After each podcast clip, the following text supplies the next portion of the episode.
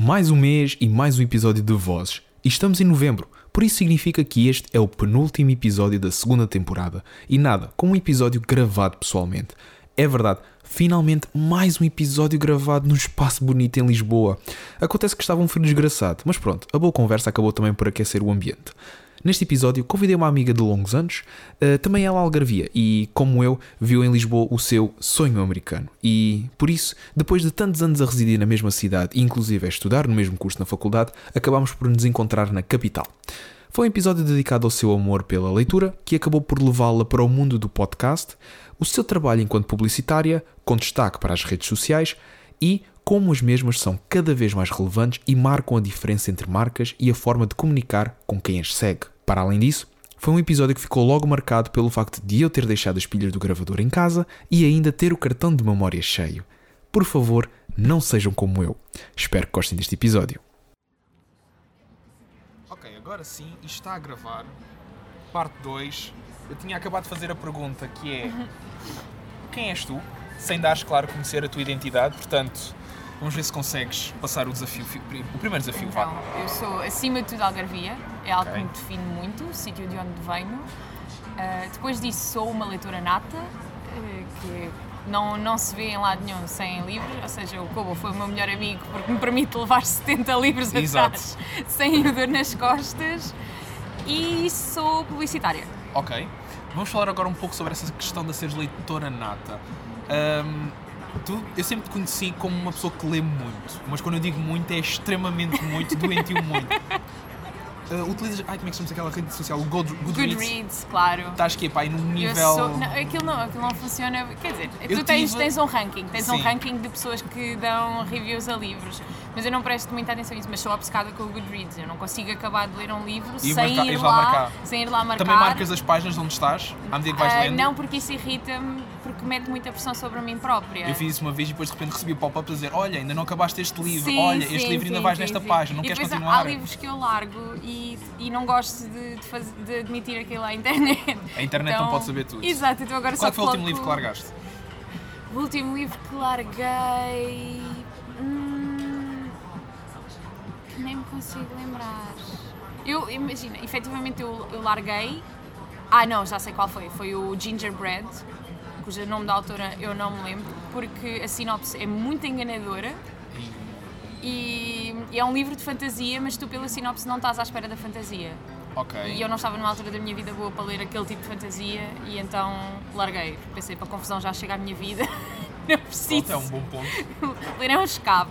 Não, não vou ler para me estressar. Sim, sim, posso dizer que sim. Eu agora estou a ler uh, As Portas da Percepção do Aldous Huxley. Ok, uma, uma, leitura light, portanto. Sim, basicamente estou a ler um homem que, foi, ficou conhecido por escrever livros sobre sociedades distópicas enquanto toma LSD que é assim, LSD acho, não, mescalina. Eu acho que é a única maneira de escrever sobre sociedades distópicas. De uma é forma... tomares LSD. Sim, sim, sim, sim. Só assim consegues construir bem o universo. E essa questão de, de carregares um, um livro eletrónico, eu falo por mim porque a mim dá um bocado de confusão porque eu sou muito adepto da folha e do papel, tanto que eu até trouxe um caderno escrito à mão. eu não consigo andar sem um caderno atrás. Mas imagina, eu também ando sempre com cadernos e gosto muito do livro no formato físico, só que a verdade é que a minha carteira não estava a acompanhar uh, e acaba por ser complicado andar com, com um livro físico de um lado para o outro. Eu tento encontrar o equilíbrio, mas a verdade é que também com o e-book, neste caso com o Kobo, que é o leitor que eu tenho, eu leio muito mais rápido e é muito mais barato, não tem comparação, por isso. Sim, porque eu lembro-me que os livros acho que são muito mais baratos em comparação quando é em formato digital. Sim, muito mais, não tem nada a ver. Eu agora compro livros por 2, 3 eh, euros vale mais do que isso. Exato. Eu, ainda por cima sou super forreta. Imagina, o meu preço mini, máximo para um livro físico, que eu às vezes dou mais, mas o meu máximo com, com o qual eu me sinto confortável são 10 euros. Eu sou muito forreta. Uh, e depois em e-books, é, se me pedem 4 euros por um e-book, eu já fico logo a suar. Já Não, a Sim, eu, fico, eu guardo na lista e vou tipo velhos das promoções, tá? à espera, a ver quando é que fica mais barato. Eu sou essa pessoa. Como é que é a tua ida à Feira do Livro aqui em Lisboa? É vida louca, cartão para aqui, cartão para Não, não, não, não. Até porque normalmente a Feira do Livro calha numa altura em que as minhas finanças já estão muito orientadas. E então tento ver os livros do dia, se, se há alguma coisa que eu quero muito ou não, vou vendo oportunidades. Já não. Como agora eh, as minhas idas à Feira do Livro são sempre pós-laborais, já não faço aquele exercício que eu fazia antes, que era perder tempo nos alfarrabistas e nos livros em segunda mão, a, a tentar encontrar pérolas. Agora vou só mesmo aos livros do dia e às vezes tenho sorte, Sim. a hora H também me ajuda muito. Sim, sim. Mas, por exemplo, este ano comprei um livro e nem sequer fui eu que fui à banca pedir para me comprarem. Ok. Eu este ano gastei quase 3 dígitos em livros. Não, porquê? Porque eu já tinha o cubo, então tipo, não havia muita Sim. coisa que eu quisesse, coisas que, que me fizessem mesmo pensar, não, tenho que ir naquele Tens dia, tenho que comprar. Não, não, não houve nada. Eu, por acaso, aquilo que me aumentou mais uh, o dinheiro gasto foi mesmo o facto de ser livros de fotografia, que essa porcaria é sempre extremamente cara. Hum. Sim, isso é muito caro, eu percebo. Eu, por muito que eu apanhe uma promoção, por alguma Sim. maneira aquilo de repente Acaba só. muito mas pronto, Exato. valeu a pena, já estou a lê-los todos, já. Está tudo bem. Ahm, eu lembro-me perfeitamente, eu sempre achei piada pronto, à questão do- de ler o livro numa tablet, isto é para todos os é uma Sim, tablet. Sim, sim. E lembro-me sempre de uma pérola de um famoso autor português, já podemos chamá-lo isso, que é o Gustavo Santos. Podemos chamar um, um autor de formatos pensador. variados, um pensador. Um, ele reconhece que vivemos numa sociedade até. E eh, ele lembra-me perfeitamente de uma altura em que ele diz que o seu livro em formato digital esgotou. Como é que isso funciona? Eu queria deixar esta para toda a gente saber que livros digitais esgotam-se.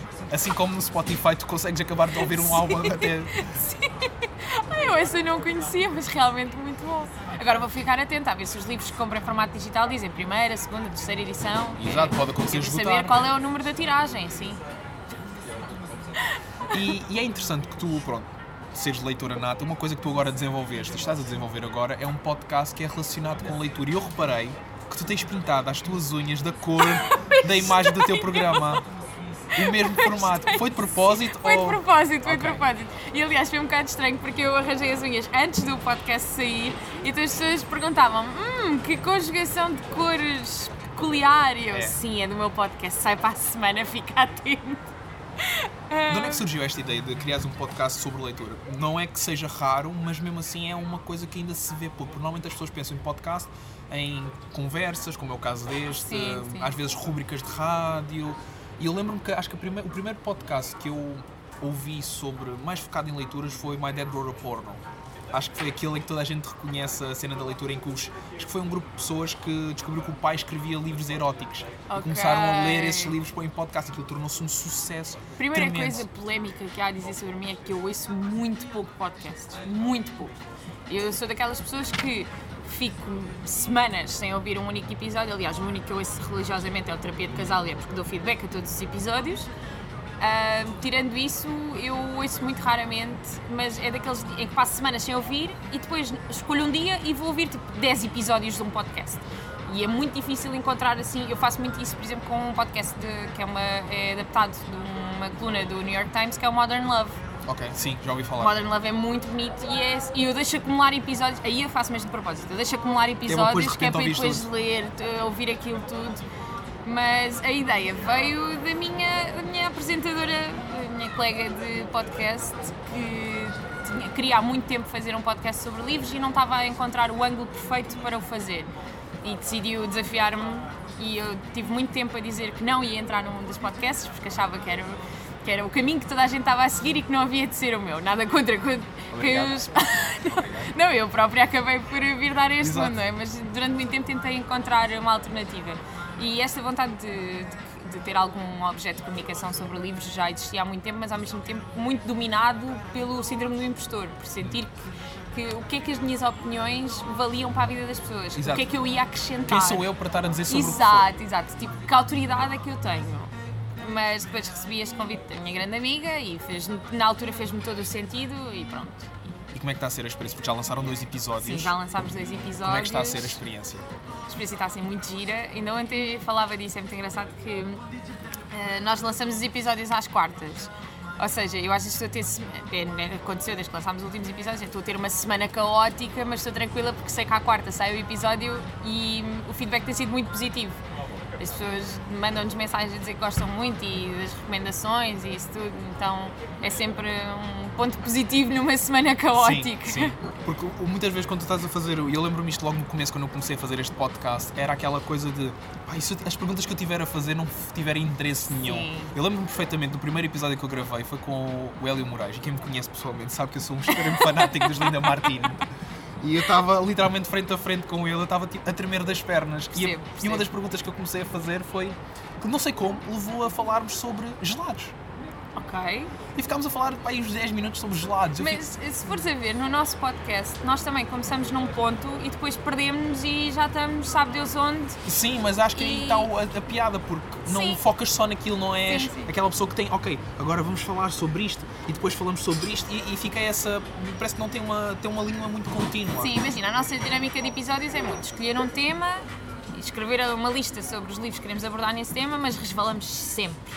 E sinto que é um, é um pouco o segredo do nosso podcast, de, de estar a correr minimamente bem, das pessoas gostarem, é mesmo a nossa dinâmica mais relaxada. Uh, sinto que ouvir o nosso podcast, e eu sou super suspeita, mas é, é, é o que eu sinto, é mesmo estar sentada ali connosco, ouvir-nos falar sobre livros da forma mais acessível possível. Sim, não, eu confirmo porque eu também ouço. Eu subscrevo e ouço e gosto. Por acaso, o último episódio que eu ouvi, foi logo o primeiro, o outro ainda não ouvi, uh, tenho que informar. uh, estava literalmente na minha marquise a beber um chá. Sim. À noite. E estava bem, É o objetivo. estava bem. Estava com as minhas plantinhas e estava lá. A minha colega vai gostar de saber disso. Que é basicamente é onde eu ouço os podcasts. O, o meu colega de casa que se lixe, eh, se ele não gosta, ele, ele tem fones, ele cosmenta, mas Claro. eu ouço os podcasts na Marquise. E hum, a dinâmica de criares um podcast do zero, de uma ideia tua e da tua colega, acaba por ser. Acaba por criar também em ti, não sei se tu sentes isso, assim, uma espécie de vontade de continuar a fazer mais ou até mesmo de procurar outras maneiras de o fazer. Porque eu não sei se tu sentes que é, quando tu começas um projeto e tu começas a pensar, ok, isto é fixe, mas e se nós fizéssemos ainda mais dentro disto? Não sei se já começas a sentir essa vontade de querer fazer um extra. Por exemplo, não sei se já pensaram em, quem sabe, diretos no Facebook, possivelmente, se isto correr mesmo bem, um episódio ao vivo. Acho que ainda não, estamos nessa fase. Acho que nem nunca pensámos nisso. O nosso objetivo com este podcast foi mesmo passar as nossas as conversas que nós já tínhamos no WhatsApp, tanto que criar este podcast do zero foi muito fácil porque foi só transformar tudo o que nós trocávamos por escrito em áudio, porque as conversas são iguais e é a mesma coisa que nós fazemos. Mas sinto que neste momento estamos bem por assim, não, não pensamos noutros formatos, até porque é, estamos num processo, numa fase ainda embrionária. Sim, E então, episódios. Sim. Mas, eh, pá, e tu, enquanto estudante de Ciências da Comunicação, fizeste aquilo que toda a gente faz, já que trabalhar na área, diretamente naquilo que se calhar tu estudas, que é tipo rádio, televisão e não sei o que, é uma coisa que acontece a 1,5% dos estudantes. Sim. Ah, pronto, olha, foste para o podcast, que é a, via fácil, como se costuma dizer. É, mais ou menos. Porque eu já ouvi muitas, desde- vezes, muitas pessoas a dizerem isso, que ir para o podcast é só a via fácil para tentar fazer alguma coisa. Não é bem assim. Sim, não é bem assim, mas lá está, não, não acho que se aplique no meu caso, porque eu sempre estive a trabalhar na área. Claro que hum, foi um pouco para a publicidade e para o marketing e isso, mas não deixa de ser comunicação. Sim, Eu sou das poucas sortudas que conseguiu acabar o curso e estar sempre a trabalhar na área. Exato. Eu sou um unicórnio aqui da comunicação. e nem precisaste semiótica. É verdade, é verdade. Nem Ainda hoje estou para descobrir como é que passei essa cadeira. Ah, Porque. Era, era, com- sim, era a, sim, era exato, com a exato, Filipa. exato. A cadeira era com a Filipa, pelo amor de Deus. A cadeira era com a professora Pipa. Olá, professora Pipa, se estiver a ouvir. Gostamos muito de si. Estamos disponíveis para dar palestras, para falar dos nossos casos de sucesso. Eu não, não sei se quero falar sobre isso. Recuso-me, aí já me recuso a falar. Mas há uma pessoa que pode falar, que é o, o meu afilhado, o Rafael. Sim, Ele pode falar. sim, ele pode, ele pode. Ele pode falar que o Está moço- comigo no bem dos unicórnios. Ele de CMTV, sabe-se lá como, passou para a Sport Para a TV. Sport TV. É verdade. Isso para mim é que Não, mas por mesmo... exemplo, tens a Joana Almeida de- do meu ano, que Sim, também está na CMTV. ela esteve na CM, depois foi para a TV e agora vai para, para a CNN. Ah, vai para a CNN? Ah, olha, boa, vês?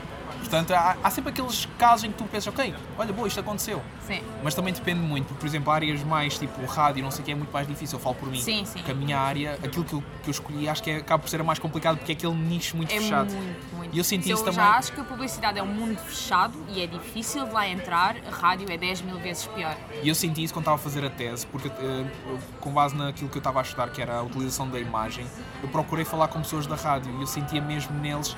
Pronto, lá está, a rádio fecha-se no sentido em que adapta-se àquilo que está a acontecer na sociedade, mas ao mesmo tempo para abrir as portas a alguém, das duas uma, ou tens sucesso nas redes sociais, Sim. ou já tens uma cara sim, conhecida. sim, sim. Porque cada vez mais, antes era aquela tal questão de teres uma boa voz, seres um bom locutor e assim por assim dizer.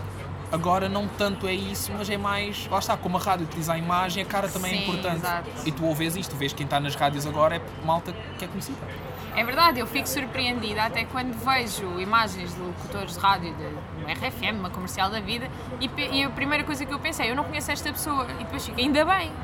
É sinal que é mesmo um locutor de rádio e não Exato. vale só, só, só pela imagem. Exato, foi lá fazer um programa por experimentar e de repente, olha, Sim. vem, junta-te a nós, acorda às 5 da manhã todos os dias. Ui, não, isso não dava para mim. És uma pessoa que gosta muito de apreciar o seu sono. Sim, sim, sim. sim. O que é que para ti define um, um bom livro? Porque há livros, aqueles livros em que tu lês e tu pensas, gostam? Recomendaria? Não. Fica para mim. Eu acho que um livro é verdadeiramente bom quando a, a história consegue ser universal, ou seja, quando tu consegues ter na história algo que agrade a toda a gente, que faz com que o livro possa ser lido por jovens, por adultos, por idosos, seja o que for, e que significa alguma coisa para cada uma dessas pessoas. Acho que isso é o que faz verdadeiramente um bom livro. Já alguma vez pensaste escrever? um? Já alguma vez tivesse essa coisa de, hum, se calhar, várias vezes, mas não neste momento. Há- Há uns anos atrás eh, era um dos meus objetivos, neste momento não é, porque a escrita é uma coisa que se treina e, e leva muitos anos a fazer. e leva muitos anos, é verdade. E o modo de escrita que eu. o estilo em que eu escrevo, que é publicidade, ah, não, não. Podes não é, escrever um é um livro daqueles treino livros- Podes escrever aqueles livros de, de curtas, assim, só mesmo de, de colunas. daqueles de autoajuda. Exato. Olha, pode ser que esgotes o teu PDF. Olha, Pode ser que esgotes o teu eh, PDF. mas sim, no momento não é, não, é, não é mais um objetivo, até porque a pessoa ficou realista, sabes? Tu achas que com a idade tu acabas por perder um pouco aquelas coisas que tu fazias, que tu pensavas que irias fazer em criança? Claro que há sempre aquele Sim. bichinho dentro de nós que diz não, mas eu ainda vou conseguir chegar lá. Até às X anos eu vou conseguir chegar lá. Mas, por exemplo, escrever um livro não vejo como sendo uma coisa impossível de se fazer. Ao ponto em que já estás. Pronto. Lisboa. Vem-me buscar. Ah, começaram a ouvir a conversa Sim, e já sim. vêm buscar. Buscar. Uh, porque eu sinto que escrever um livro, quando tu tens aquela vontade inata dentro de ti de que gostas de ler e de escrever, acaba por ser mais fácil. Só precisas às vezes é daquele impulso que é, é agora. Sim, por exemplo, a minha colega de podcast escreveu um livro Sim, com o namorado. com o marido, sim. Marido, exato. Marido, sim. Que já está, já está nas bancas, está à venda por todo lado e isso tudo. E ela tinha muito essa vontade. E foi algo que ela, ela foi um objetivo de miúda, se manteve sempre. Ao contrário de mim, que acabei por abandonar um pouco esse objetivo, também porque deixou de fazer parte da minha rotina diária escrever ficção, que era sempre, era sempre o que eu almejava escrever como livro, era ficção, e como deixei de o praticar diariamente, deixou de fazer parte dos meus objetivos a longo prazo. É daquelas coisas que se acontecer, olha, fiz, Boa. mas gestão de expectativas, estás a ver? Exato. tudo em bom tempo, tudo nas sim, calmas. sim, sim, sim. Eu acho que é normal hum, nós perdermos esses sonhos de criança, mas eu acho que de certa forma não os perdemos totalmente, eles simplesmente ganham outras formas. Sim. Uh, por exemplo, eu sempre, o meu sonho, e eu digo isto a toda a gente, que é, o, o meu sonho quando, quando, quando fosse grande, o que eu queria era ser paga para escrever. E neste momento eu sou paga para escrever, por isso eu sinto que de certa maneira. Sim, só que só foi adaptada a uma adap- coisa diferente. Exato, foi só isso. Porque tu disseste que eras publicitária e uma das coisas que tu, pronto, que é o teu foco são redes sociais. E cada vez mais as redes sociais são importantes, fazem parte do nosso dia a dia. Então a primeira questão que eu te queria fazer sobre isso é: existe pressão para quem está em- a trabalhar em redes sociais? Que pressão é que tu sentes? Porque tu trabalhas numa conta muito grande, Sim. para uma empresa muito conhecida, só que eu sinto que existe muita pressão que, pode, que fa- possa fazer às vezes certos posts tu ficares ah, arriscados. Um, eu sinto que existe pressão, um, não estou a falar exclusivamente da conta que trabalho, mas de- da experiência que já tenho. Existe pressão das pessoas que não percebem como é que funcionam as redes sociais. As pessoas que não percebem que o mundo não vai acabar se não se fizer um post a dizer Feliz Halloween, por exemplo. Que temos que ver se faz sentido com a marca, com a identidade da marca, com isso tudo. Mas, por exemplo, falando especificamente da conta que eu trabalho, eu sinto que existe alguma pressão, mas não, não, é, não, não andam em cima de mim todos os dias, mas existe alguma pressão para entregar um bom trabalho e para tentar fazer sempre diferente e ser o máximo disruptível possível. Mas há muita liberdade, muita liberdade mesmo. porque a criatividade só funciona se houver liberdade. Se, tiveres logo ali moldes impostos e, e barreiras, e não, não vais conseguir fazer um bom trabalho. E sinto que é isso que falta muito nos clientes de social media, é perceberem que esses limites não ajudam ao sucesso. Já uma vez trabalhaste numa conta que tivesse alguns limites impostos? Ah, Ou, ou sempre tiveste essa liberdade? Sim, imagina, eu já trabalhei marcas farmacêuticas, que é, é complicado, porque tens ali muitas coisas que não podes dizer, porque é uma marca farmacêutica e existe muito mais. ahm, como é que eu dizer? É tipo uma fiscalização.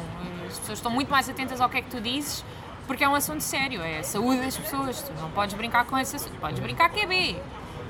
Mas. E também senti isso, por exemplo, com. Upa, com marcas que têm muitos limites, mas porque seguem uma estratégia internacional.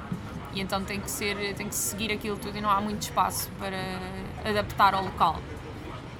Porque essa, a conta que tu agora trabalhas, eh, pronto, é uma marca internacional, mas aqui em Portugal também está a começar a dar, eh, pronto, desde que surgiu, que sempre teve um Sim, grande sim. destaque. E Existe. acho que nas redes sociais até é um daqueles casos em que as pessoas reconhecem sempre aquela liberdade das pessoas.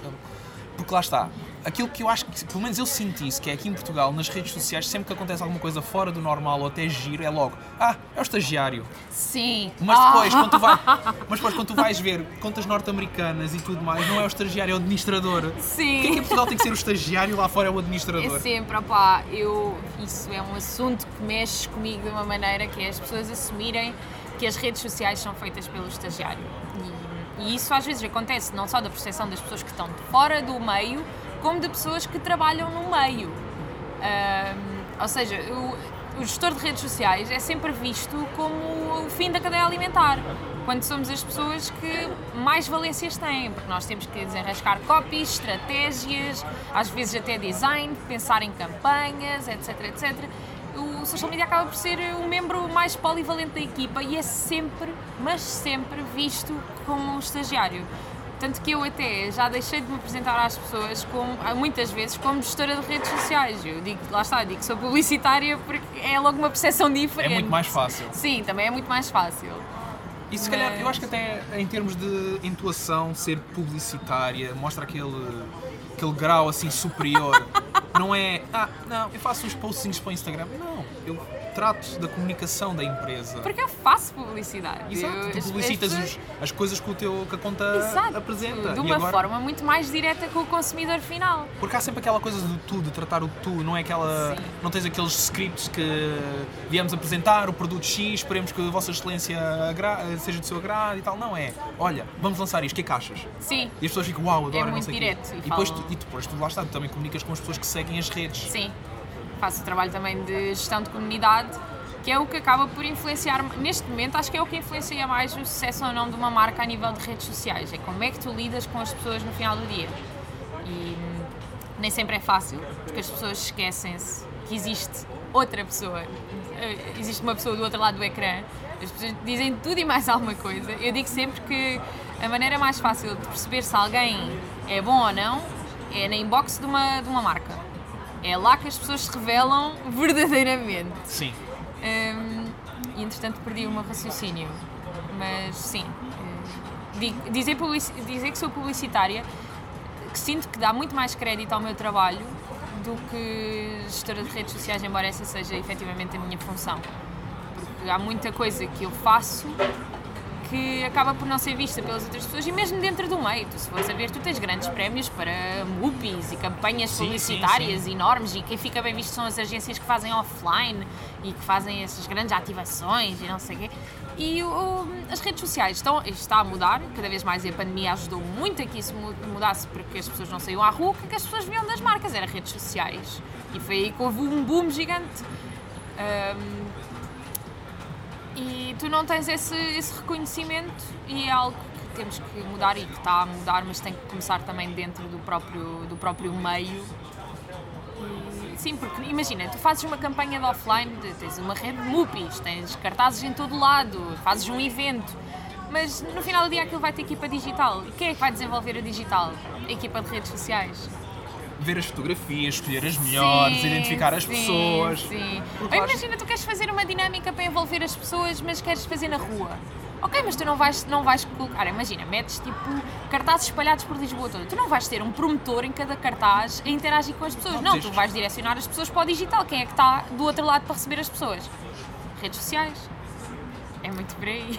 Porque, por exemplo, eu sinto isso que é na, na marca onde tu trabalhas, um dos grandes destaques, agora recentemente também com o novo produto que eles lançaram ontem, ah, um dos grandes destaques que tu consegues ter é encontrares às vezes as pessoas que estão por trás das redes sociais naquele ponto, ponto central de uma cidade, tipo Lisboa, Porto. Porque eu lembro-me, por exemplo, quando foi lançado, eu não lembro, acho que foi a Casa de Papel, ah, não sei, deve ter sido, acho que foi a Casa de Papel, tu encontravas os, as pessoas mascaradas em certas zonas, tipo a Gar do Oriente e tudo mais, Sim, pá, sim, as pessoas sim, ficavam ali, uau, não sei o quê. E depois, depois criava logo aquela ideia de, ah, isto vai sair e não sei o quê. E logo para, para essas uh, redes de streaming e tudo mais. Claro. E eu acho que isso é o mais importante, é conseguirem trabalhar dentro das redes sociais, comunicar com as pessoas, mas ao mesmo tempo comunicarem fora das redes Claro. sociais. E agora com a pandemia também, lá está, as redes sociais ganharam está muito mais tudo destaque. aí, mas está a voltar a tudo o que é publicidade cá fora e ainda bem, porque esse, esse mercado levou um grande golpe, como quase todos, mas eu sinto que é. estamos aí na rua, basicamente. Se tu pudesses uh, mudar alguma coisa dentro do ramo das redes sociais, qual é que achas que seria a grande mudança que tu gostarias de poder fazer a nível geral? Não só para, para onde tu trabalhas, mas para, para quem trabalha na área.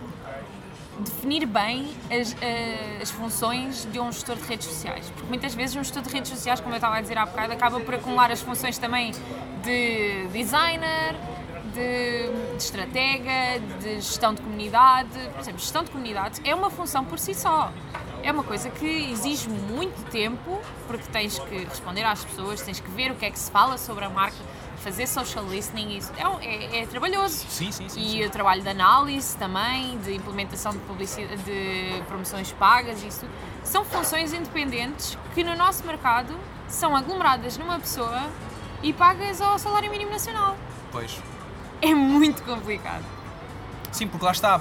Acho que, pelo menos Portugal, ainda, ainda sinto isso que é, é. São redes sociais. Sim. Ele, ele é pago para estar ao telemóvel. Sim. Ah, então, ah, eu tenho um sobrinho que percebe, ele faz isso. Ele faz aí uns posts. Ah, E depois o que me acontece muito é que depois as pessoas sabem que eu trabalho em redes sociais e tá, quando têm pequenos negócios ou o que quer que seja, É que logo, tenha, olha. vêm logo perguntar o que é que achas disto?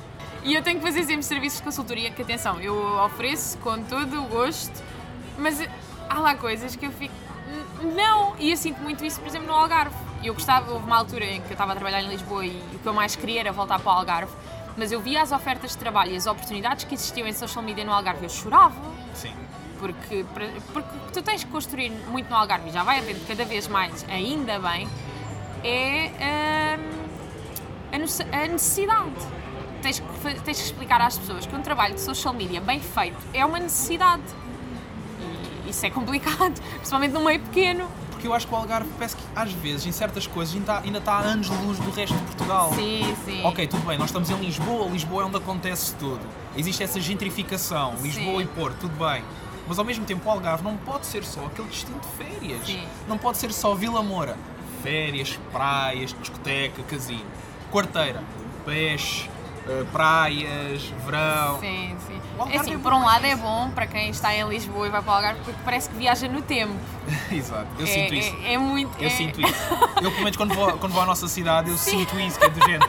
Tu andas no calçadão e tu ficas. Ah, Eu fico ofendida quando vejo coisas que mudaram. Imagina, sítios icónicos de repente hoje em dia são uma loja de chinês. Eu sei, o que é que aconteceu aqui? yeah, isso Isso acontece. aconteceu há muito pouco tempo na avenida e eu fiquei traumatizada. Eu apeteceu fazer um minuto de silêncio.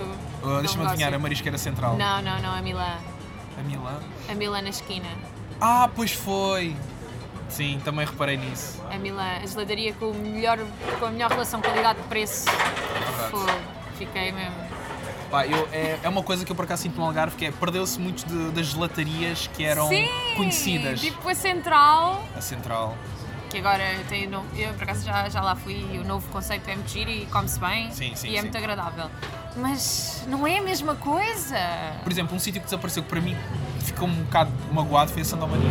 Sandomania desapareceu! Já não existe a Sandomania. Agora é uma, um restaurante mesmo. A Sandomania desapareceu, é verdade. Vocês não conseguem ouvir, mas eu estou de boca aberta a olhar para o vazio. A Sandomania, quem é de quarteira É que eu estava a pensar na Sandal e, e na minha cabeça estava, não, da última vez que eu fui à Central aquilo havia lá mesas, por isso continua a ser a Sandomania. Oh meu Deus! Não, a Sandomania deixou de existir. Passei lá muitas horas da minha vida. Também eu. Aquelas Sands lá eram qualquer Não, coisa. é que eu ia para lá com um amigo, íamos tipo às duas da tarde e ficávamos até às seis. Lá só, a viver. Então, mas Pedíamos é- um café e ficávamos. Ah, Mas isso não há problema nenhum nisso. Li muito na Sandomania. Sandomania é. pá, lá está, é daqueles sítios em quarteira. Era a Sandomania, tinhas depois a Spol. Sim! Mas a Spol ainda existe, acho Gavaia, eu. O também passava lá Gavaia. horas. Mas o Gavaia tinha uma relação especial que era- quando era a questão dos almoços. A senhora Sim. fazia os melhores almoços lá. Não era caro, pagavas para aí 4 ou 5 euros e tinhas uma Exato. refeição completa. Eu ia ao Gavaia comer a coisa mais random de sempre, que era douradinhos. Eu amava os douradinhos do Gavaia, porque ficavam com a, com a, textura- crispiness Yeah, a textura certa. perfeita. Não me fodam no que toca à relação de refeitórios com a escola. Não. A comida de refeitório de escola não é boa. Pelo menos no meu tempo não era. Acho que nem nunca fui à da secundária. Acho que nem nunca Eu fui fui. ao, ao refeitório da secundária. Eu fui, eu fui e era muito amor, era sempre sardinhas queimadas. sardinhas queimadas, carne sem sabor. pá. Para isso preferia poupar uns trocos e ir. uh, ao- Exato, e agora as pessoas estão dizendo, o que é que eles estão a falar? Pronto, isto há um momentozinho na. Pronto, lá está, como somos duas pessoas que andaram sempre no mesmo ciclo de escolas, há muitas coisas que se calhar há pessoas que podem reconhecer, há outras que não, podem, não devem reconhecer. e a sandomania são, é uma daquelas coisas que só os verdadeiros vão reconhecer. Sandomania, meu Deus, estou de coração partido. A sandomania foi uma coisa que por acaso eu fiquei, ia, não acredito. Pá, eu não estava à espera agora. É a sandomania e depois é às vezes o degredo daqueles estabelecimentos que são conhecidos tipo os Jaffers. Tu olhas para, o- para os Jaffers e tu vês tipo, está o abandono aquilo. Sim, pois está. Tu tens E o da Quinta do Romão, tens o, aquele em Quarteira Velha, Tens, tens ao pé da Doca. Exato. E tens outro sítio mítico que é o Price Check, o Price Check já não existe. que é, o- já não existe Acho também? que já não. Acho que eu já acho não. que ainda existe. Ou pelo menos já tiraram o placar ou então já é uma loja só de chineses. Não, eu acho que aquilo é tipo armazém, Ah, random. É como era antes. Sim, sim, exato. Aquilo tu ias lá e tu, tu- eu acho que eu lembro perfeitamente que é tu descias aquela rampa estupidamente íngreme Sim. e de repente a primeira coisa que tu vias, br- brinquedos logo. Tal. Sim. Pá, mas Ela- eu, eu fiquei muito triste com certas coisas que desapareceram do Algarve já há imensos anos. Isto vai ser conversa de velha, tipo o Ali Super. O Alice, o O marrachinho. Marrachinho. Marrachinho, ainda há pouco tempo ia falar isso. Pá, incrível. Passou tudo a ser eh, Intermarché. Sim, que é assim, nada contra, adoro Intermarché. Sim. Porque é uma coisa que aqui em Lisboa não encontras. Exato. Só eu- existe um, que é no Parque das Nações. E eu, pá, imagina, eu logo quando mudei para Lisboa, porque eu, eu mudei para Lisboa em duas fases. Eu vim primeiro para a universidade, não correu bem, voltei para o Algarve e depois vim para trabalhar. E quando eu mudei para a universidade foi em 2013 e eu tinha uma máquina de café do Pingo Doce e eu sabia que as cápsulas de café do Pingo Doce também funcionavam nas máquinas do Intermarché, ou seja, as do Intermarché também funcionavam nas do Pingo Doce. E eu estava histérica porque a marca do Intermarché de cápsulas tinha um chocolate quente que era uma cena, Ok. era mítico. Olha, eu não sabia isso. E eu chego a Lisboa, completamente desterrada, e começo a perguntar às pessoas: então e onde é que é o Intermarché mais próximo? Eu a morar perto da cidade universitária, assim mesmo no centro, e as pessoas olhavam para mim como se eu fosse um alien. Sim, tipo, quê? Ah, tens um em. em Odivelas! Eu. Odivelas! Eu estou aqui na Que cidade. na altura me parecia o fim do mundo e agora é super perto. Sim, não só porque tu também tens carro, mas Sim, uma coisa sim. que eu senti de Lisboa é quando tu andas de metro, crias a ilusão de que é muito longe. Mas, por exemplo, nós agora estamos no Saldanha. Nós agora podemos fazer Saldanha, São Sebastião, São Sebastião, eh, Praça de Espanha, Sete Rios. Sim, sim. É tipo 15, 20 minutos a pé. Exato. Só que o metro faz parecer que é muito longe, mas não é. Tu queres descer agora até, até o Marquês de Pombal, é um tiro. E tu pensas, isto é longe. Não é Eu em tempos andava a tirar um curso na FLEG pós-laboral, porque eu fazia era apanhava o autocarro para o Marquês, depois vinha a pé.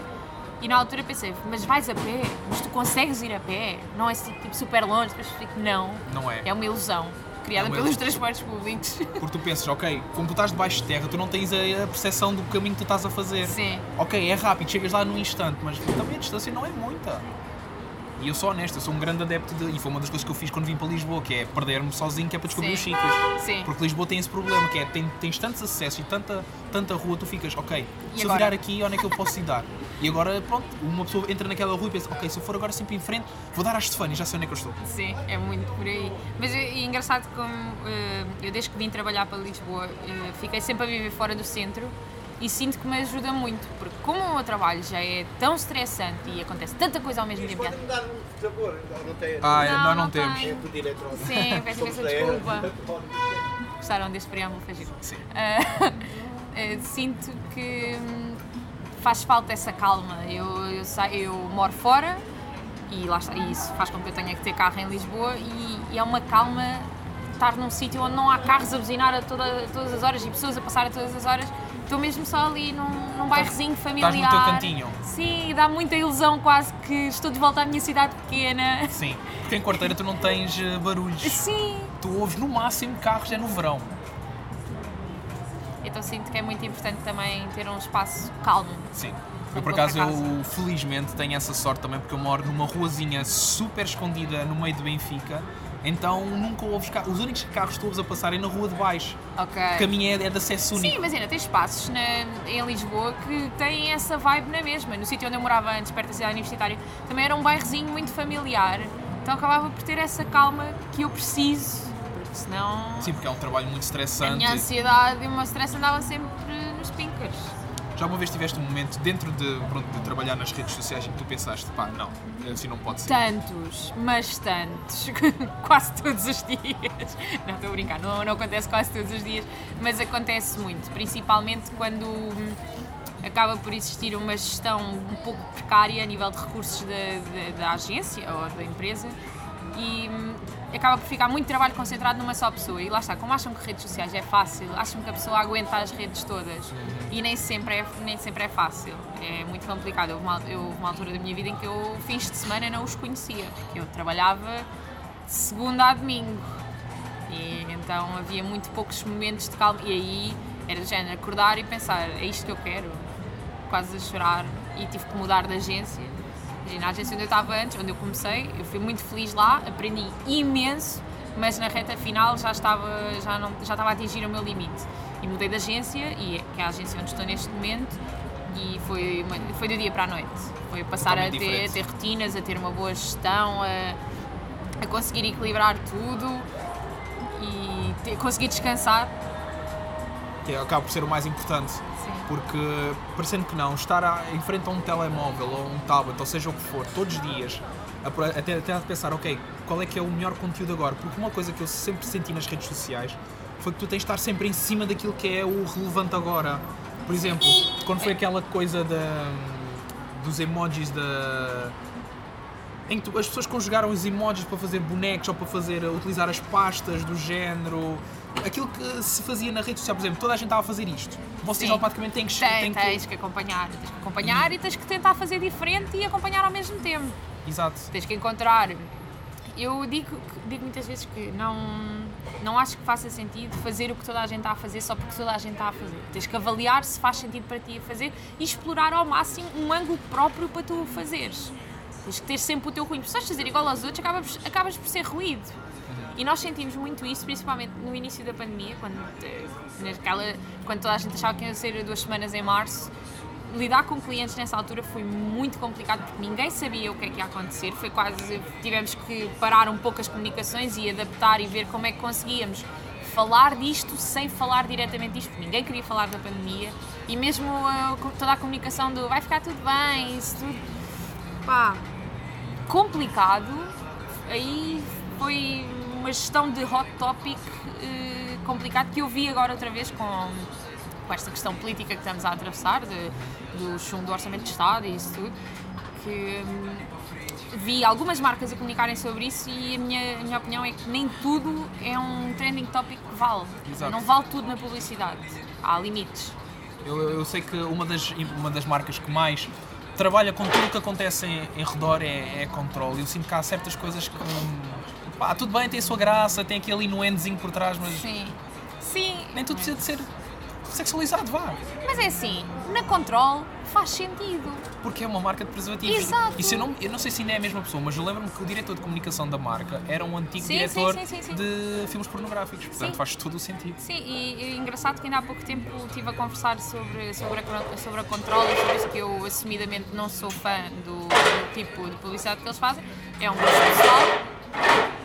É um gosto pessoal, mas ah, faz sentido para a marca. E funciona para a marca e é. Pronto, é- faz sentido. Tu sentes que a interação com pessoas que são mais conhecidas, vulgo de celebridades, ajuda também? Ou achas que é só mais tipo, ah, é só dar aquele calor? Como eh, em que sentido? Tipo, fazer parcerias? Sim, tipo, comunicares com as celebridades do género, olha, eu digo Onsen Lisboa porque toda a gente conhece o Onsen. O Watson é a pessoa mais acessível É, ele é o verdadeiro é ídolo acessível. a melhor pessoa para trabalhar em redes sociais. É. Porque ele entra nas brincadeiras todas e faz maravilhas por marcas. Tipo, E o, todas- e o Instagram dele é qualquer coisa fora Eu aconselho todas as marcas a interagirem com o Anson e a trabalharem com ele porque ele é incrível.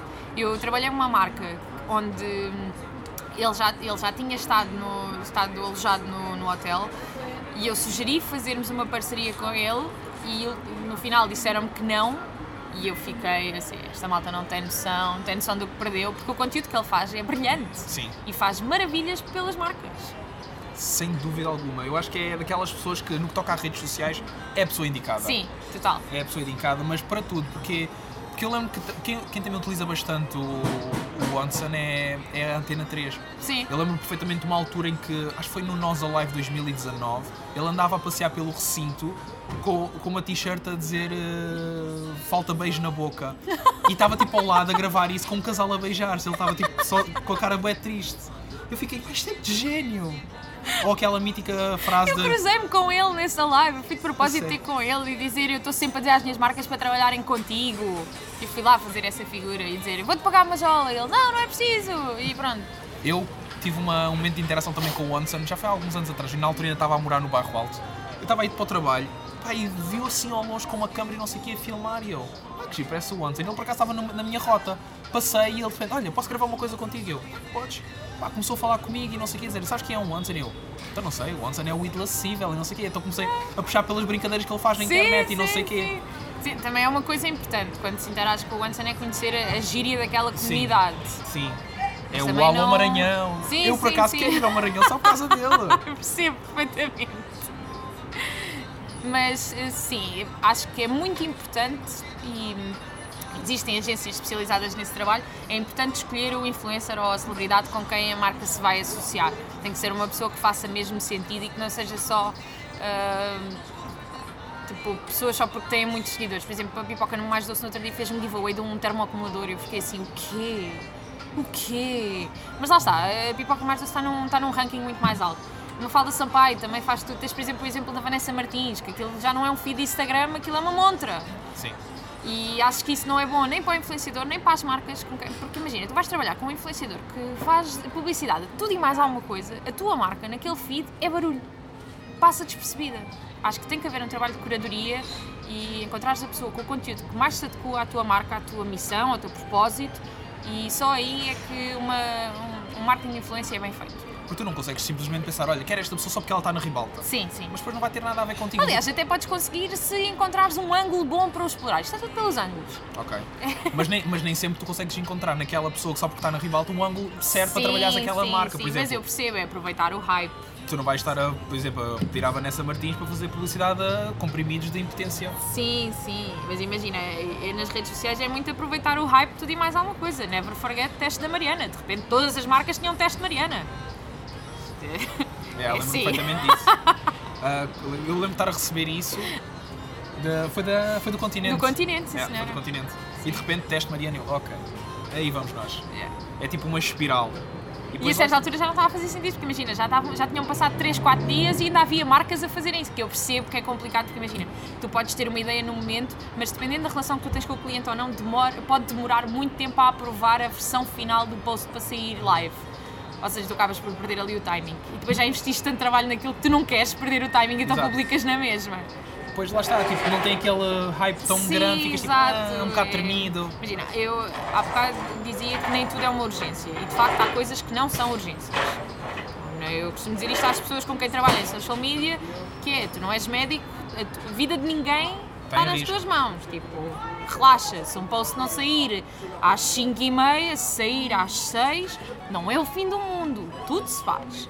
Ahm, mas há timings que vale a pena serem respeitados. Eu, por exemplo, lembro-me quando, pronto, eu trabalho nas redes sociais de um festival de música e uma das regras que eu impus também para o pessoal que trabalha comigo e tudo mais é, pá, se é para fazermos anúncios tem que ser naquele período entre ou de manhã ou à tarde e nós agendamos sempre Sim. às 3 da tarde que é aquele período que as pessoas estão a acabar de almoçar, já estão no café, de repente abrem o telemóvel e pau, anunciamos isto. Também Pá, gosto muito de partilhar coisas às 5 e meia, que é quando as pessoas já só estão a fazer tempo para desligar, já estão Sim, naquela sim, procrastinação. sim, Gosto muito das 5 e meia. O que é que tu sentes que é mais eh, valioso? A qualidade de um post ou a possibilidade de interação com, com quem te segue? Através do, das DMs e tudo mais. Hum, A qualidade de um post. Porque isso leva a que as pessoas também possam depois interagir. Sim, as pessoas- se o post for bom, as pessoas vão partilhar, as pessoas vão interagir. O que acontece numa inbox de uma marca é muito importante, mas não é um espelho. Dizer, pode ser um espelho se, por exemplo, isto acontece mais vezes com a marca que eu trabalho, que eu dou uma resposta assim um bocadinho mais fã e as pessoas partilham e identificam e aquilo viaja. Mas normalmente não viaja. E então acho que a qualidade de um post é muito mais importante. E saber onde comunicar. É assim, marcas que ainda comunicam 90% em Facebook, eu percebo que é a rede social mais utilizada em Portugal que tem, o- tem o maior alcance, mas é assim, ninguém está no Facebook a ver as coisas com atenção. Eu acho que aquilo também depende de faixas etárias. O Sim, Facebook é muito, aquela faixa etária Sim, que sim, é sim, de sim, 35 para cima. Imagina, eu, tinha, uma- eu trabalhava numa marca de, de produtos para o acne e não estava a funcionar em Facebook e eu alterei a estratégia para comunicar para as mães que estavam no Facebook e a mudança foi brutal. Foi, é, é perceberes para quem é que estás a comunicar bem. Eu acho que lá está. E ires adaptando. Imagina, uma, uma, tu defines uma estratégia para uma marca, mas não é uma coisa estática que fica ali e é um manual de instruções para sempre. Tens que ir adaptando, às vezes de em seis meses. É, é trabalhoso, mas faz parte. Mas lá está, também quando fazes as coisas com gosto e tu tens prazer a trabalhar, sim. é totalmente diferente do que estás, ok, ai, agora vou ter que alterar isto e não sei o quê. Mas isso vai acontecer sempre. Tu nunca, nunca vais trabalhar marcas que amas a 100%. Eu gosto muito da marca que trabalho, gosto muito do trabalho que posso desenvolver, mas há dias em que eu só quero que aquilo vá tudo para o inferno. E, e não dá. É Sim, muito nem convém, porque lá está, uma pessoa tem contas para pagar e tudo mais, portanto. Há dias bons e há dias maus, é como tudo na vida. O que é que para ti é o mais importante numa rede social? Qual é aquela coisa fundamental que tem que haver? Isto porquê? Porque uma das coisas que a pandemia também trouxe são, a- é- são as pessoas quererem desenvolver-se a si próprias, de fazerem de si marcas, entre aspas. Hum. Sim. E eu acho que muitas vezes as pessoas tentam, é verdade, têm aquela garra, que- aquele querer, mas depois entre estar a fazer e aquilo que é feito, parece que treme um bocado. Então, do ponto de vista de quem realmente está numa, está numa rede Treme social. um bocado logo no início, que é as pessoas não perceberem o que é que falta no mercado que eu posso oferecer. Porque não é só pensar, ai tal, vou virar influencer. Eu vou virar uma marca e vou começar a, a publicar a minha vida como se fosse mesmo uma marca. Não é bem assim, tens que perceber que. Porque está tão saturado, toda a gente hoje em dia é influencer. Uhum. Minha mãe podia ser influencer e não tem redes sociais. É mentira, tem Facebook. Mas. E acho que mães são só tão, só tão permitidas a ter Facebook. Isto é uma polémica que eu sei, Não, a mas minha mãe tem, tem Instagram, mas ela não sabe mexer muito bem com aquilo, só vai lá de vez em quando. E só me segue tipo a mim e a minha irmã. Então, acho que a minha, mãe, a minha mãe não me segue, mas é porque eu não quis. não, minha mãe tinha que seguir, po- pobrezinha. Ahm, mas é não, é não analisar, é não pararem para pensar no que é que eu vou acrescentar à vida das pessoas. É Acho que chega a, chega a ser um pouco egocêntrico pensares que a tua vida é tão interessante Ao ponto de quereres que mostrar. toda a gente vai querer ver. Não, acho que tens que oferecer algo que as pessoas precisam. E que também identifiquem a, a tua pessoa, por exemplo. Exato. Do que é que voltares a fazer uma coisa se depois as pessoas. Ah, sim, eu lembro de alguém ter feito isso, não, não associam diretamente a ti. Sim. É do género, sim, essa pessoa fez isto que mais A, B ou C também fez. Agora, se fizeres algo que as pessoas saibam logo, tipo, não, foi esta pessoa em concreto que eu vi fazer. É muito mais fácil, é muito mais prático do que estarem a pensar, ah, sim, alguém deve ter feito. Fazeres parte de um leque de caras que Sim, depois no final sim. não te vai dar em Eu nada. acho que a maior parte dos projetos que correm mal foi por falta de pesquisa inicial. Tens que, tens que fazer a análise do mercado, tens que ver o que é que já existe, o que é que não existe, e acho que a maior parte do que corre mal é muito por aí. E imagina, a nível de trabalho em agência e isso tudo, às vezes não há tempo suficiente para fazer a pesquisa necessária para teres um bom início. Porque o tempo paga-se e às vezes não há, não há que chegue. Mas a nível de- de- de- dessas pessoas que querem tornar-se marcas, influencers, isso tudo, aí não há falta de tempo, amigos, por amor de Deus, pesquisem um bocadinho. É só, é, só, é só pararem tipo 5 minutos, cheirarem as flores e Sim, abrirem é as redes isso. sociais. Não, mas literalmente. estavas-me a perguntar o que é que eu sentia que era mais importante numa rede social. E hum, eu sinto que, que é ser fácil para o utilizador. Ser fácil do utilizador conseguir fazer os processos na rede. Eu, eu, por exemplo, falo do Instagram, que supostamente é super fácil, Mas depois tem coisas que tu não consegues fazer. Por exemplo, partilhas um post, não consegues alterar o fundo do post. Por exemplo, quando partilhas coisas no meu podcast, para estar a colocar um fundo, tenho que andar ali a fazer mil e uma maroscas. É, eu descobri, a melhor maneira que eu descobri por acaso é criar um fundo próprio com os formatos da story e depois a imagem que tu queres partilhar tens que ir buscar à tua galeria de imagens, copiar a imagem e meter sim, como mas texto. imagina, isso é uma atualização recente do, do Instagram, porque isso antes era possível fazer com iPhones, mas para quem era Android não Yeah, era possível fazer. Mas agora já é porque eles adicionaram essa feature mesmo à edição das stories. Exato. Mas, por exemplo, eu partilho diretamente do Spotify para as stories e depois tenho que estar a usar essa feature para ir buscar um fundo e andar ali em trabalho de aumenta, diminui, aumenta, diminui, Yeah. sobrepõe. Felizmente não eles é agora também fácil. de- yeah, e eles agora até deixaram pôr eh, links de Spotify. Sim, e links para toda a gente. Sim, já não é aquela- não é- Democratização dos links. Não é aquela coisa do Sim, swipe sim, up sim. para ir buscar, que isso ainda continua um- uma coisa mais para quem tem 10 mil seguidores. Sim, mas eu, eu, eu sou fã adepta do swipe up. Sim, Acho é que- muito mais prático, é chegar lá. Exato, porque é um comportamento que já está enraizado na, na própria aplicação. É a mesma coisa que imagina, tu agora começares a utilizar, a buscar uma, uma aplicação cuja utilização está enraizada no cérebro de toda a gente, até quem não a usa, que é o Tinder. Imagina, agora do nada, tu em vez de fazer swipe para a direita ou swipe para a esquerda, tinhas que começar a mandar para cima ou para baixo. Pânico na tua cabeça. Mas fazia algum sentido. Pois fazia, mas. Se fores a pensar no, naquilo que é, o- que é o Tinder, tu pensas, ok, em vez de ser para a direita ou para a esquerda, porque lá está, tu- se fores a pensar, porquê para a direita ou para a esquerda? Tipo, Sim. estás-te a esquivar da pessoa? para cima ou para baixo? Aceito ou não aceito? Céu ou inferno? É muito Sim, sim, faz sim. muito mais Mas sentido. lá está, isto devia, ser- isso devia ter sido pensado no início. Agora já é um comportamento Agora já está tão enraizado. exato que Tanto que se fores a ver isso, outras eh, redes de, de encontros, vai, é Sim, exatamente igual. as pessoas iam ficar muito indignadas. As pessoas não gostam de mudança. Será que é pessoas ou será que são os portugueses? Porque que Portugal ainda é um bocado aquele. Não, não, não. Ainda somos é, um bocado. acho que é geral. Nós somos, é um facto, mas acho que é geral. Porque uma coisa que eu sinto muito dos portugueses nas redes sociais é gostam daquilo que é diferente, mas não gostam de grandes Não, mudanças. não, não. Eles gostam do que é diferente e feito lá fora. O que é diferente e feito cá dentro, não. não. Sentes não isso vale. também? Sinto muito isso. E nunca, nunca sentiste aquela coisa, ah, só estão a fazer isto porque lá fora também fazem. Eh, agora que me lembro de alguma situação, não, mas quase certeza que já deve ter acontecido. Quase certeza. Porque lá está, nós nunca podemos ter um raizinho de inteligência que é sempre, ah, depois lá fora já se faz isso. Sim, Ah, imagina, já me aconteceu, porque, como, tu- como tu disseste, a marca que eu trabalho é internacional e nós fazemos muito partilha de posts entre, entre países. Então já aconteceu ah, eu criar um post, im- um vídeo e uma dinâmica e isso tudo, e ser utilizado por outro país e correr mil vezes melhor no outro país e eu fico só. Porquê? O que é que falhou? O onde é que estava o erro? Sim. Porque muitas vezes o problema das redes sociais e dos posts são os algoritmos. Sim, sim, E quando sim, tu sim, erras no algoritmo, cai É tudo muito abaixo. complicado. Porque uma das coisas que eu descobri e que distorce os algoritmos do Instagram é eliminar um post. tu Sim, não podes eliminar, tu tens que guardar. Porque senão aquilo cai tudo por sim, terra. sim, sim, sim, sim. Eles são muito picuinhas nessas coisas. É uma e não coisa podes apagar comentários. Por exemplo, no Facebook ainda tens a a facilidade de marcar Ocultar. como oculto. No Instagram não tens. Aquilo fica ali tudo. E se apagas é um filme. Depois é aquela tal coisa, se respondes a um, não respondes a outros. Ah, isso é. pá. É, é um processo. É uma habituação, que é tu não vais responder a toda a gente, exceto se tiveres. eh, Porque há marcas que dizem que tens de responder a toda a gente, clientes que exigem isso, e aí fica complicado, porque às vezes tu não tens absolutamente nada para responder. Ahm, e outra, e, se não, olha, também já, li- já fiz muitas pazes com isso, que é, olha, não dá. Eu não dou para tudo. Eu faço o que posso e as pessoas também têm que pensar que. Sim, porque as pessoas têm que se lembrar que quem está por trás disto é uma pessoa. Mas as pessoas não se lembram. É muito complicado, É muito complicado, é muito complicado.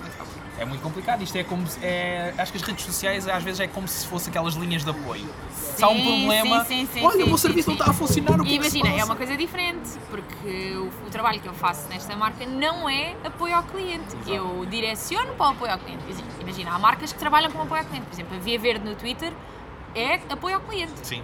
Funciona para isso. Mas a minha marca, que eu trabalho neste momento, não é apoio ao cliente. As pessoas esquecem-se disso. As pessoas acham que sou eu que estou a fazer os posts, estou a decidir o catálogo, estou a cobrar pagamentos, estou a fazer isto, estou a fazer aquilo, estou a escrever legendas. estou- As pessoas É. acham que sou eu que faço tudo, então vêm a reclamar tudo comigo.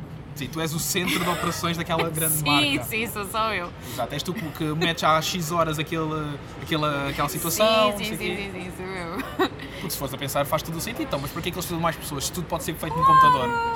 As pessoas não, não têm mesmo noção. Imagina, isto é muito chato. Eu, a nível de saúde mental, porque tu às vezes estás num dia não, como toda a gente tem um dia não, e chegas e tens uma inbox cheia de ódio. E tu ficas mesmo sem vontade de de fazer não- o que quer que seja pelo mundo. Eu não, não, não vim cá para isto, eu não estou cá para isto. Sim, é, e, e às vezes demora a encaixar que a culpa não é tua. Tu- Porque o teu sentimento inicial é logo eu que eu falhei com estas pessoas. Mas lá está, é, é- embora sejas uma pessoa nas redes sociais, a verdade é que há muita outra coisa a acontecer. Então, Sim. como tu és aquela porta de entrada, és a cara que a cara entre aspas, que assume Sim, sim, aquela situação, tu ficas logo, ok, o que é que eu fiz de mal? Depois vais a ver, ah, ok, não foi nada comigo, mas tu tens aquela sensação de se calhar podia ter feito algo. Não, não podias, não havia nada que podias fazer.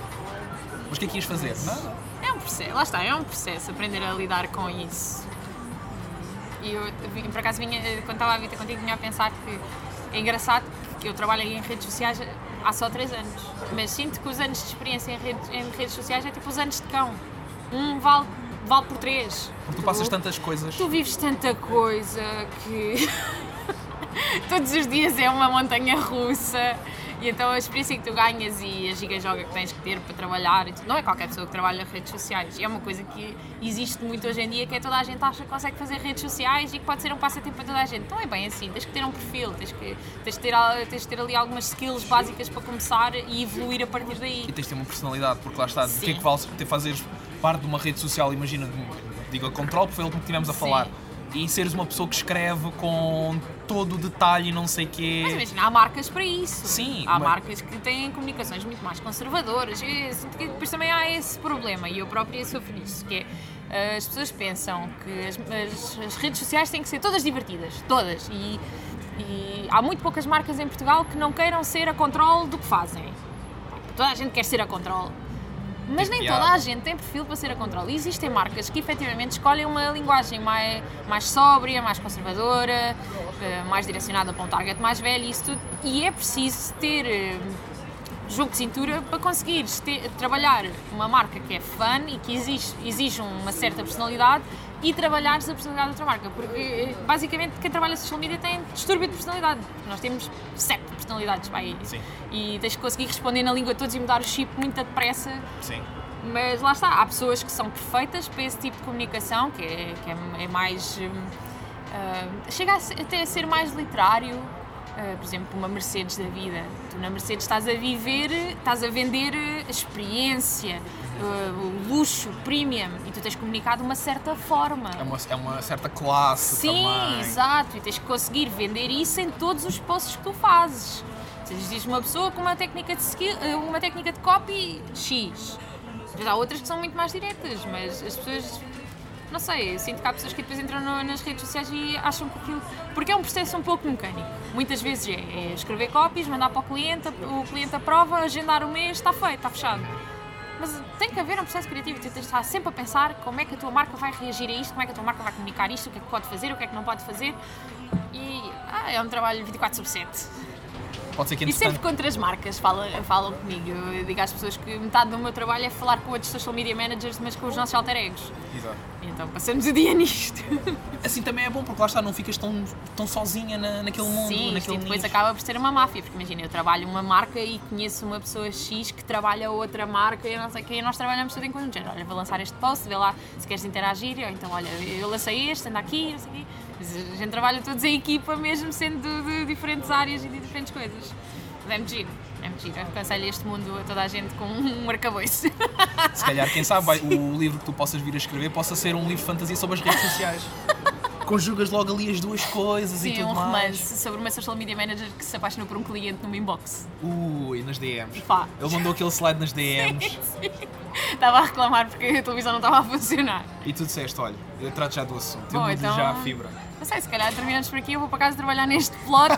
Acho Pronto, parece-me bem. Olha, mais uma vez, muito obrigado por teres aceito o convite. que é. E espero mesmo bem que consigas escrever o livro e boa sorte no teu Pá, podcast. agora vou ficar a pensar nestes plots. Pronto. Posso dizer como é que se chama o podcast? Não, nem por isso. Eu depois eu vou anunciar. Ok, ok.